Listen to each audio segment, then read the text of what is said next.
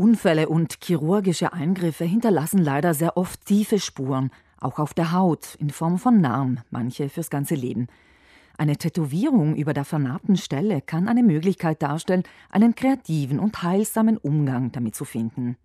Wir haben schon öfters also so Cover-Ups, wie man das so schön heißt, äh, in der Umgangssprache von Narben gemacht. Erzählt Tattoo-Künstler Markus Dutzer, der seit 18 Jahren zusammen mit seiner Frau Heidi ein eigenes Studio in Bozen führt.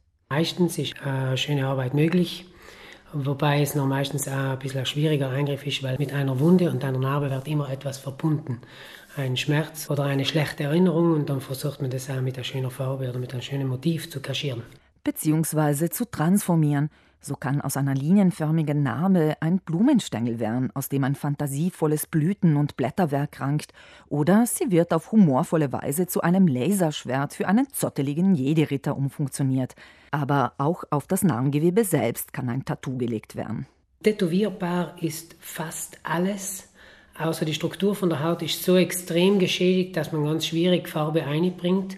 Man kann aber das Motiv ein bisschen anpassen, dass einfach die Struktur zu dem Motiv passt.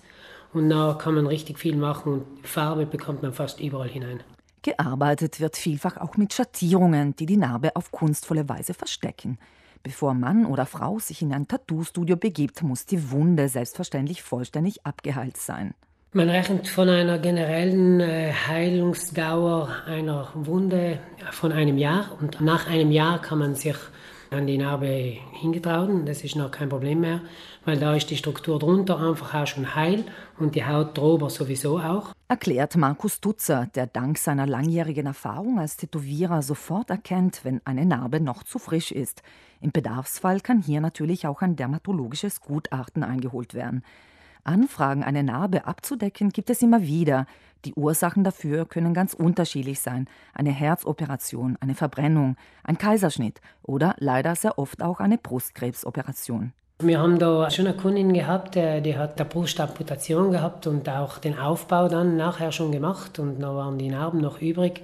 Wir haben das dann mit Blumen kaschiert. Es ist nicht so sehr um den Schmerz gegangen, aber mehr eine emotionale Geschichte.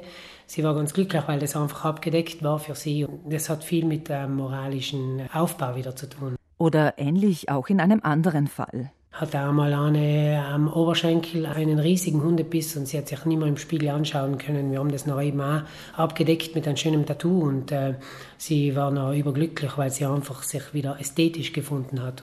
Erzählt Markus Dutzer. In seiner Arbeit beobachtet der Profi-Tätowierer immer wieder, dass es hier um viel mehr geht als um eine kosmetische Korrektur. Er könne hier auch auf einer tieferen Ebene etwas tun. Für den Kunden, der das selber tragt, der die Wunde einfach nicht mehr gern sieht, weil er schlechte Erinnerungen an das hat. Und für ihn selber ist das halt schon ein heilender Prozess.